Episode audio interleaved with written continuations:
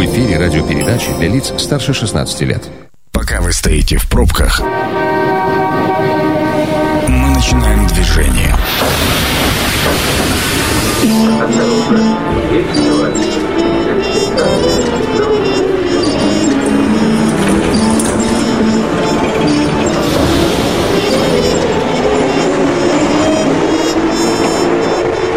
Метро. Главные темы Красноярска.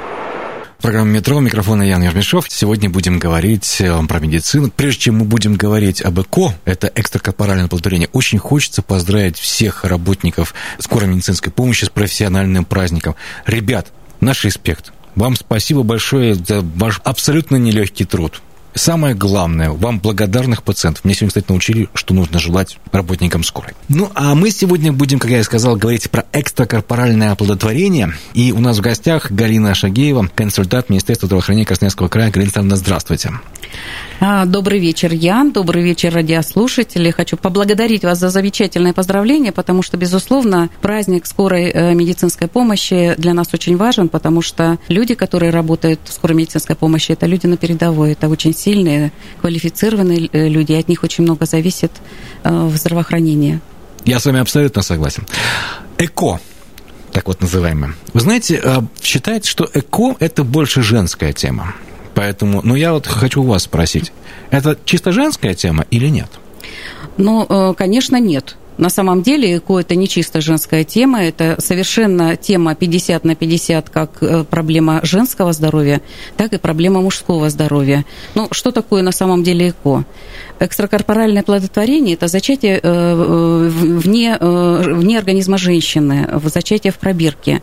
Как правило, оно проводится по медицинским показаниям, и медицинскими показаниями к проведению этой процедуры является невозможность наступления беременности естественным путем, то есть после длительного лечения консервативными методами бесплодия у супружеской пары, если в течение 6-8 месяцев не наступает а, беременности не излечивается бесплодие, тогда показано экстракорпоральное плодотворение. Проблема на самом деле это очень актуальна и очень важна. Почему? Потому что сейчас в условиях демографического кризиса продолжается тенденция снижения рождаемости. И мы должны понимать, что э, рождаемость можно увеличивать не только количество рождений детей мерами государственной поддержки, которые на сегодняшнем этапе принимаются правительством, беспрецедентные меры, и мы недавно э, в речи президента подтвердил он еще о том, что дополнительные меры все вводятся и вводятся. И мы, конечно, должны думать еще о медицинских факторах повышения рождаемости. Так вот, процедура ЭКО это как раз та технология, новая медицинская технология, которая позволяет увеличивать э, количество рождения детей. Ну, это, скажем так, э, вот вы говорите 50 на 50, да? То есть в 50% э, случаев это здоровье женщины, да? А 50% это, это здоровье мужчины. Это здоровье мужчины. Это из-за него не получаются дети, скажем так. Да, безусловно. Согласно Всемирной организации здравоохранения, международной классификации болезней 10-го пересмотра, бесплодие 50 факторов причины это женского здоровья, 50% это причины мужского здоровья. Какие причины э, женского здоровья? Это, как правило, э, связанные с непроходимостью труб, с образованиями, новообразованиями, с эндометриозом, другими состояниями женского здоровья. У, муж, у мужчин тоже бывают заболевания, которые препятствуют наступлению беременности, такие как хронический простатит, варикоцелия. А, кроме того, заболеваний органов репродуктивной сферы мужчины, бывают такие заболевания соматические, допустим, муковисцидоз, гипотериоз, которые тоже влияют Вы сейчас такие страшные названия произносите просто. Да, они, наверное, сложные для слушателей, да, потому да. что они чисто чисто медицинские. Но, Абсолютно, тем не менее, да. эти заболевания, если они влияют на репродуктивную функцию мужчин, неблагоприятно. А все-таки ЭКО, вот вы говорите, это, ну, как, грубо говоря, дети из пробирки. Да. Да? И вы говорите, это абсолютно новая технология, пардон, ей же уже 40 лет примерно. В 1977 году, если мне не изменяет память, был первый первый пример положительный такой. Да, да. безусловно. Э, история это давнишняя, и впервые ЭКО было успешно применено в Великобритании в 1977 году. А в 1978 году родилась девочка Луиза Браун. В 1982 году у нее родилась сестра, тоже с помощью метода, метода ЭКО. То есть вот эти две девочки, они были первые. За 40 лет. Что поменялось? На самом я, деле... Я, я понимаю, что я задаю такой вопрос, на который можно говорить полчаса, да. Да, безусловно. На самом деле поменялось многое, потому что технологии не стоят на месте, они развиваются. Безусловно, поменялось лекарственное обеспечение. Оно более современное, оно более эффективное. И нужно сказать, что эффективность ЭКО сейчас, она гораздо выше, нежели была в самом начале. Ну и кроме того, э, изменяются технологии сами. Технология э, овуляции, э, суперовуляции, технологии проведения само, само, самой процедуры ЭКО, она, безусловно, не стоит на месте. Ну вот вы в своей речи сказали, что ЭКО после того, когда 6 месяцев проведено лечение. Я правильно понимаю, что ЭКО – это, скажем так, крайняя мера, когда уже абсолютно все остальные пройдены? Ну, крайне я бы ее не сказала, но тем не менее, э, э, если не получается вылечить бесплодие у супругов консервативными методами... Консервативными, от... это еще раз, это что, если э, на Консервативными методами существуют определенные методы лечения бесплодия без ЭКО. Это и хирургическое восстановление, допустим, проходимости маточных труб. Это лечение мужского фактора, допустим, варикоцеля. Ну, то есть попил таблеточки, либо, либо прооперировался, либо прооперировался, и все совершенно нормально. И Восстановилась все... проходимость mm-hmm. маточных труб, наступает mm-hmm. беременность mm-hmm. естественным путем и э, излечивается бесплодие. Вот если такими методами основными, которые э, показаны при определенных заболеваниях, бесплодие не излечивается, но э, и тогда э, показано экстракорпоральное плодотворение. Но что очень важно, можно лечить бесконечно и долго, но чем меньше вот этот стаж бесплодия и длительность лечения, не э, от 6 месяцев и более, но не более там 3 года, допустим, или 5 или 6, тем лучше эффективность процедуры ЭКО. То есть не надо затягивать. Подождите, то есть вот есть такие пары, которые говорят, мы 10 лет Ходим по всем врачам, туда, сюда. Мы были у тех хирургов, мы сделали там операцию, мы пропили там миллион тысяч таблеток, нам привозили их из-за границы и как угодно. И вот мы 10 лет ждем. Это значит затягивать, это неправильно. А, это неправильно, но я не думаю, что сейчас эта ситуация есть. Вот, э, может быть, много лет назад это и было. Сейчас, поскольку процедуры вспомогательной репродуктивной технологии абсолютно доступны и для жителей края, и для в Российской Федерации, потому что эта процедура сейчас проводится в рамках обязательного медицинского страхования. Бесплатно? Она бесплатна для э, пациента, для супружеской пары, но за нее платит государство. Подождите, а, вот теперь а, об этом подробнее. Потому что всегда считалось, что ЭКО – это очень дорого. Я слышал цифру до 100 тысяч рублей. Вот а, в каком случае сейчас пациенты могут воспользоваться это абсолютно вот по, по страховке, по медицинской, по сути дела? Да, сейчас эта процедура э, входит в территориальную программу обязательного медицинского страхования, и для пациента, для супружеской пары она бесплатна, но за нее платит государство. А сегодня эм, эта, эта работа, она регламентирована определенными документами. Хочу сказать, что вообще ЭКО в России началось с 2007 года. И раньше эти процедуры проводили, этих процедур проводилось немного, и проводились они в рамках высокотехнологичной медицинской помощи. Потом э, постепенно постепенно эта, эта программа погружалась в территориальные программы обязательного медицинского страхования, и э, сейчас на территории России большое количество супружеских пар с бесплодием, которым показаны вспомогательные репродуктивные технологии, имеют возможность получить эту помощь как? в рамках, сейчас я расскажу, в рамках обязательного медицинского страхования, то есть имея страховой полис. Если страховой полис обязательного медицинского страхования есть, и есть показания для ЭКО, то эту помощь пациенты могут получить. И, конечно, они должны быть еще очень важно зарегистрированы, э, место проживания с регистрацией на территории Красноярского края. Ну, это понятно, да. Как они, да как они могут получить? Они обязательно, эти пациенты, должны находиться на диспансерном учете в женской консультации, если это женщина, э, эм, по поводу бесплодия. Если показано э, экстракорпоральное плодотворение, врач женской консультации определяет показания. И в случае, если эти показания есть и отсутствуют ограничения или противопоказания, а такие Ну, тоже, то есть по здоровью это возможно. По здоровью по это возможно, да. да. То он обследует эту супружескую пару на ЭКО, это обследование проходит тоже в рамках программы обязательного медицинского страхования и тоже для пациента бесплатно – за исключением не, некоторых там э, определенных методик. Но основная, основное обследование, оно дорогостоящее, оно тоже не дешевое. Оно для пациента бесплатно, за это платит государство. Вы сказали, подождите, еще раз я хочу уточнить. Вы говорите, если женщина стоит в женской консультации, а, Обязательно. а, а если проблема у мужчины? А если проблема у мужчин, пар, э, документы все равно оформляются в женской консультации, но мужчины обследуются у урологов, либо территориальной... Бесплатно? Бесплатно в рамках, в рамках ОМС. И ЭКО потом тоже может сделать бесплатно? И ЭКО бесплатно, но ЭКО делается супружеской паре или женщине, если есть Понятно. у нее партнер. Да. Понятно. Для, для пациента бесплатно. Но государство за это, безусловно, я... платит.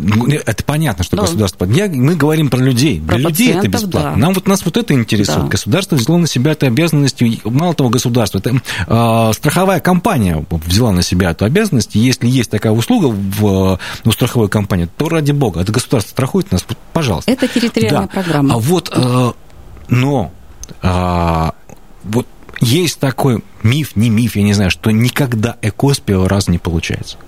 Нет, это, конечно, миф. И мы с вами должны его развеять, потому что э, большинство э, процедур, э, не большинство, даже не могу сказать, не скажу проценты, но получаются и после первого э, лечебного цикла. А но сколько? Не, эффективность, э, эффективность экстракорпорального оплодотворения, то есть наступление беременности, как правило, 30-35%, у нас 35%, это достаточно высокий и хороший показатель. С первого раза? С первого раза, да, получается, минус 30-35, это как бы имеется ну, сразу с первого раза, да? Почти, да. Но есть женщины, есть супружеские пары, которые проходят эту процедуру несколько раз. Вот мы к этому сейчас вернемся. Давайте обратимся к нашим слушателям. Внимание! Мнение сверху. Давайте ответим, э, ответим на телефонный звонок. Здравствуйте, как вас зовут? Здравствуйте, меня зовут Алексей. Пожалуйста. Мы вас слушаем. Смотрите, мы с супругой столкнулись с этой проблемой три года назад, получается. Тоже встали на учет женскую консультацию, э, и нам сказали, необходимо три года самим ну, пытаться это все делать, потом собрать куча-куча справок, и сказали, что там есть всего квота на 100 мест в год, по идее. Но, к счастью, у нас получилось это самостоятельно все сделать, в смысле за беременность. Поздравляем вас! Да, спасибо, что мы это все не прошли. И хотелось бы уточнить, вот правда, что есть какие-то квоты определенные, что количество мест какая-то на год раздается. И э, куда жаловаться, если у нас вот так вот динамит сейчас людей постоянно? Спасибо большое. Хороший вопрос.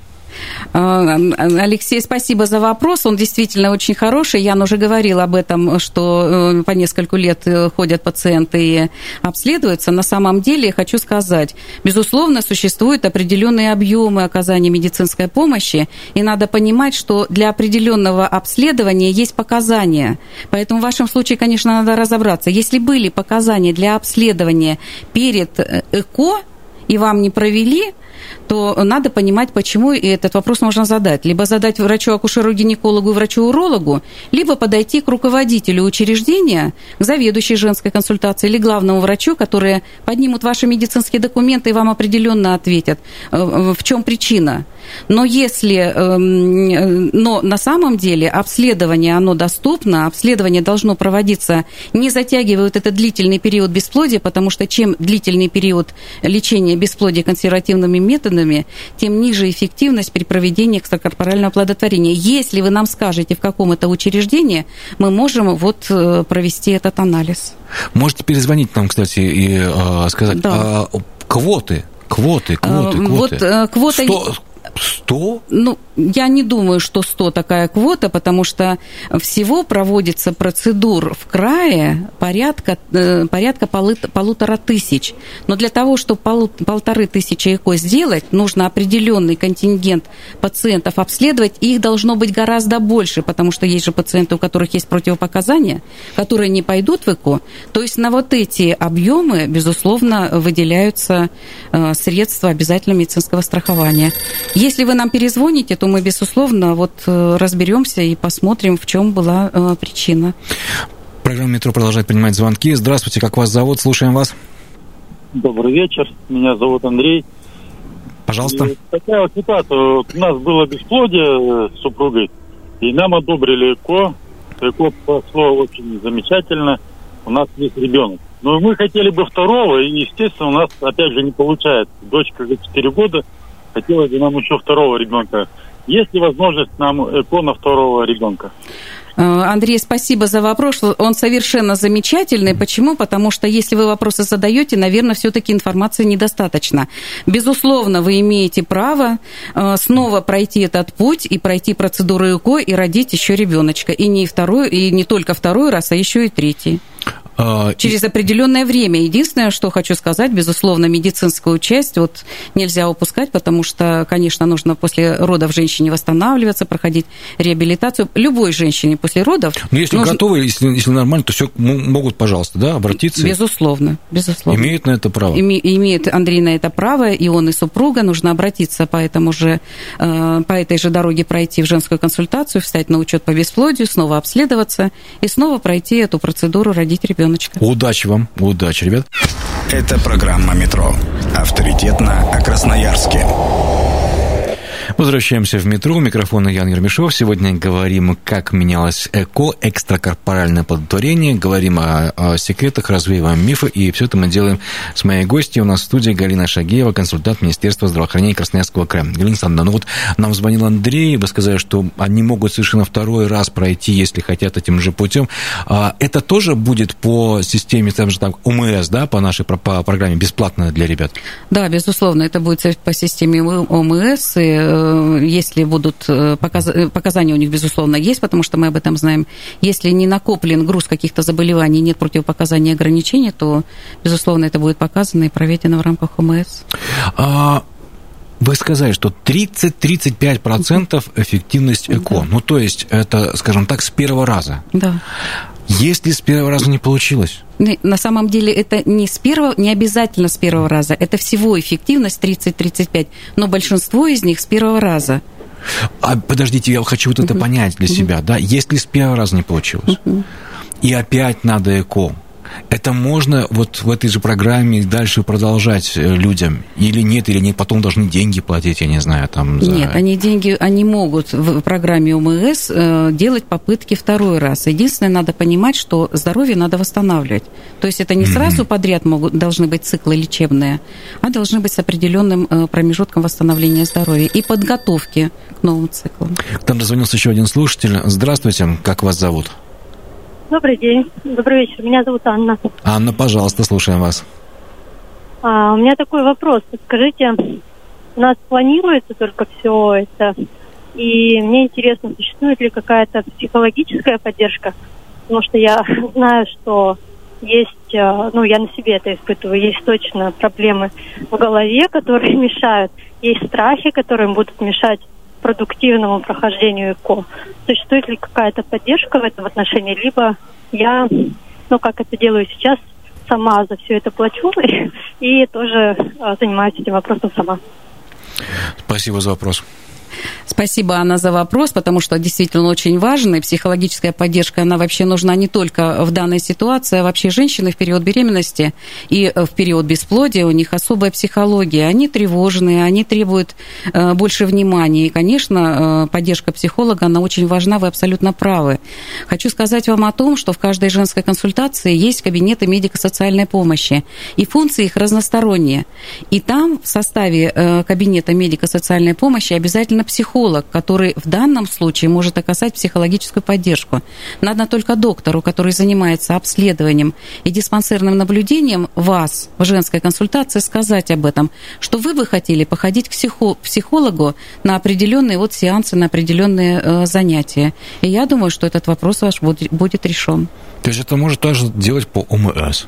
Да. Я, я просто хочу для себя разбираться. Да, как женская консультация, она работает в рамках э, программы ОМС, и вся помощь, которая там оказывается, она оказывается для пациентов бесплатно. То есть главное не скрывать от доктора ничего, что тебя тревожит, ничего, что происходит с тобой, с организмом, с психикой и так далее, потому что многие действительно боятся, э, как бы, ну, я тоже человек, да, понимаю, что иногда, ну, страшно о себе рассказать, а вдруг меня посчитают ненормальным, да? Оказывается, это...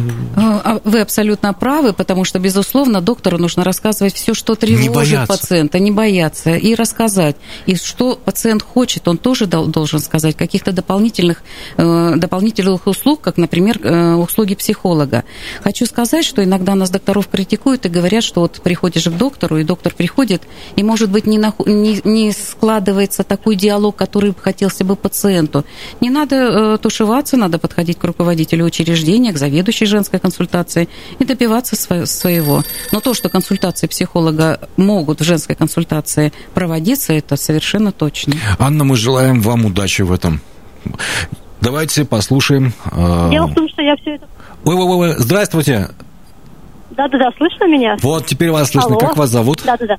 Э, это Анна, я, мой, а. вопрос, мой вопрос сейчас обсуждают, да, я готова прокомментировать, что я обращалась за помощью к психологу, но я могу сказать, что это однозначно не тот уровень, который способен решить вопросы в голове ага. женщины. Это действительно так. Я, я на себе это испытала, я, я общалась с девушками, которые все это проходили, это действительно не тот уровень про психологической поддержки. Анна, ну, но мы на самом деле можем с вами согласиться, потому что э, специалисты, они тоже разного уровня и заточены под разные проблемы. Но если эта проблема есть, она вас волнует, давайте ее порешаем. Каким образом? Каким образом? Я думаю, что вы нам скажите, в каком учреждении вы наблюдаетесь, и мы э, выйдем на руководителя для того, Оставайтесь чтобы решить на линии сейчас просто-напросто. Конкретный ваш вопрос. На линии сейчас останьтесь, пожалуйста. Хорошо, и с вами поговорит наш э, редактор Катя. Так, э, мы продолжаем нашу беседу. Вот вы сказали, что врача... Вот про врача я хочу спросить. Вы говорите, если нет контакта. Ведь действительно всегда в любом, э, при любом заболевании и при любом лечении, э, даже терапевта, нужно найти своего врача. Я понимаю, у некоторых нет выбора, у многих нет выбора. Это ну, такая данность. Пришел, у тебя есть участковый терапевт, вот какой же так с ним и живи. Вот, но здесь же очень тонкая материя.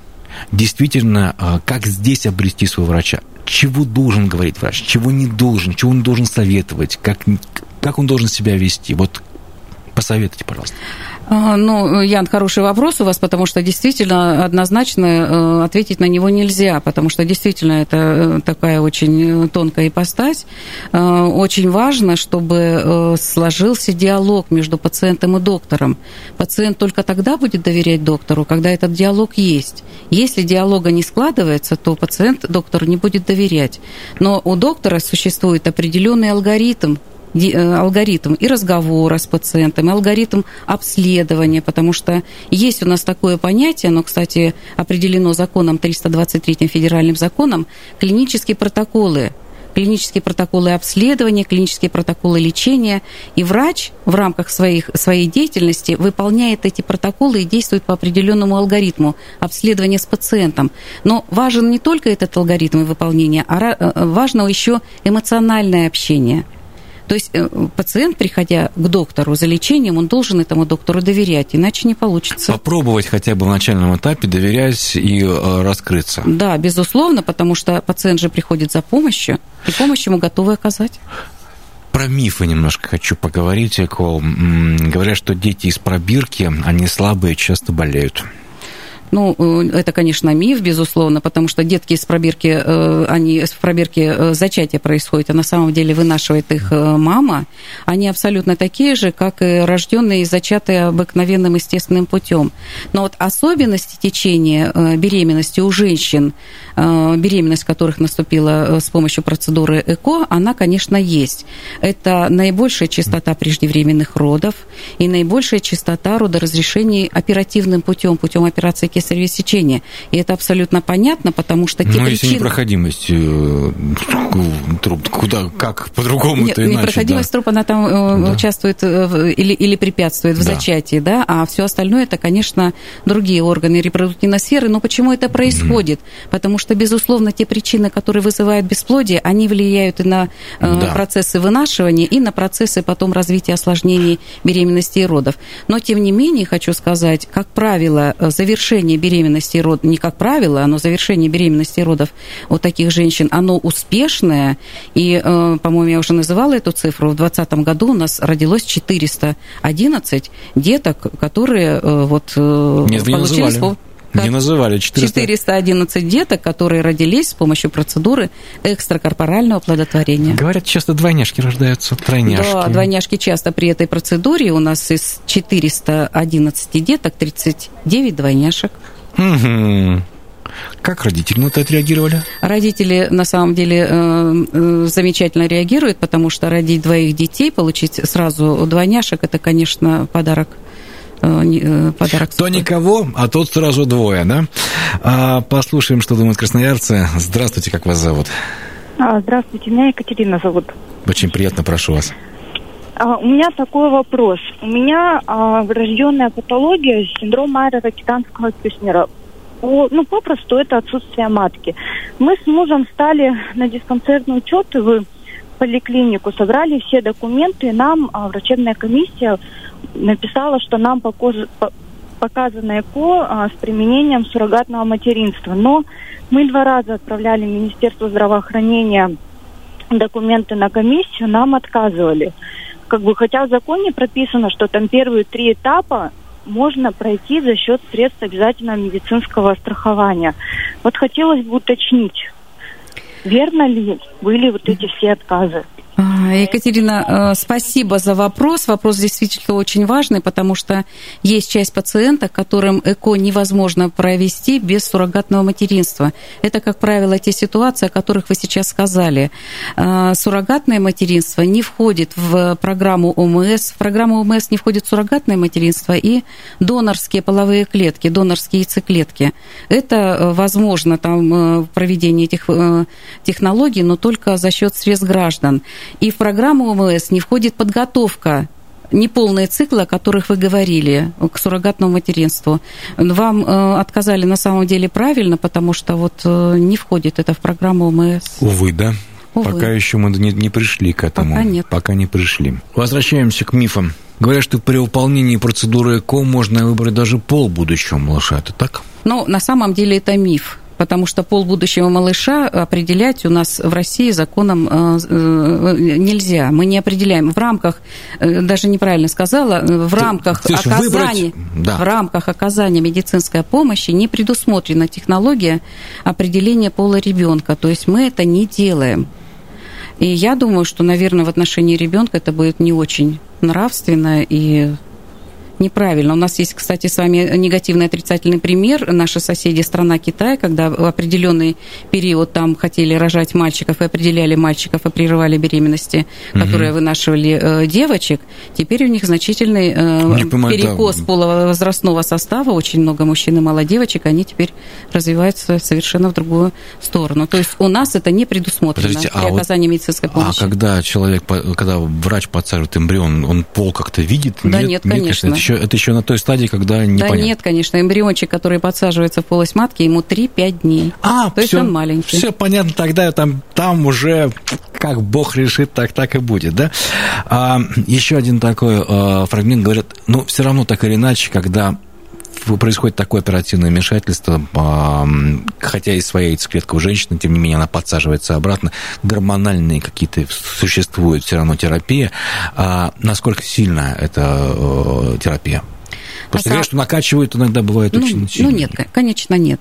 На самом деле технология проведения процедуры, э, технология проведения стимуляции овуляции, она предполагает введение определенных гормонов, потому что без этого не созревает яйцеклетка, ну, понятно, невозможно да. ее э, забор осуществить. Но негативного влияния на женщин это Э, не оказывает большого негативного влияния. Хотя хочу сказать о том, что любое вмешательство в здоровье человека, особенно инвазивные методики, они сопряжены с определенным количеством осложнений, небольшим, но они есть. Таких, такие осложнения, как, например, гиперстимуляция яичника, когда на фоне э, проведения вот этой лекарственной терапии, подготовки, яичники гиперстимулируются, для, потом э, женщине необходимо оказывать медицинскую помощь по, по лечению. То есть Осложнения определенные есть, но они небольшие, немного. Спасибо вам большое, что пришли к нам в студию. Об этом можно говорить бесконечно. У нас еще осталось половина вопросов, которые я не успел задать, но я думаю, что мы еще раз как-нибудь встретимся и продолжим эту тему. К тому же она вызвала очень большой интерес у наших слушателей. Спасибо, что пришли к нам в студию. Галина Шагеева, консультант Министерства здравоохранения Красноярского края, сегодня была у нас в гостях. Надеюсь, наша передача была для вас очень полезна. Дорогие друзья, всем, кто хочет детей, больших успехов в этом. Всего доброго, до встречи.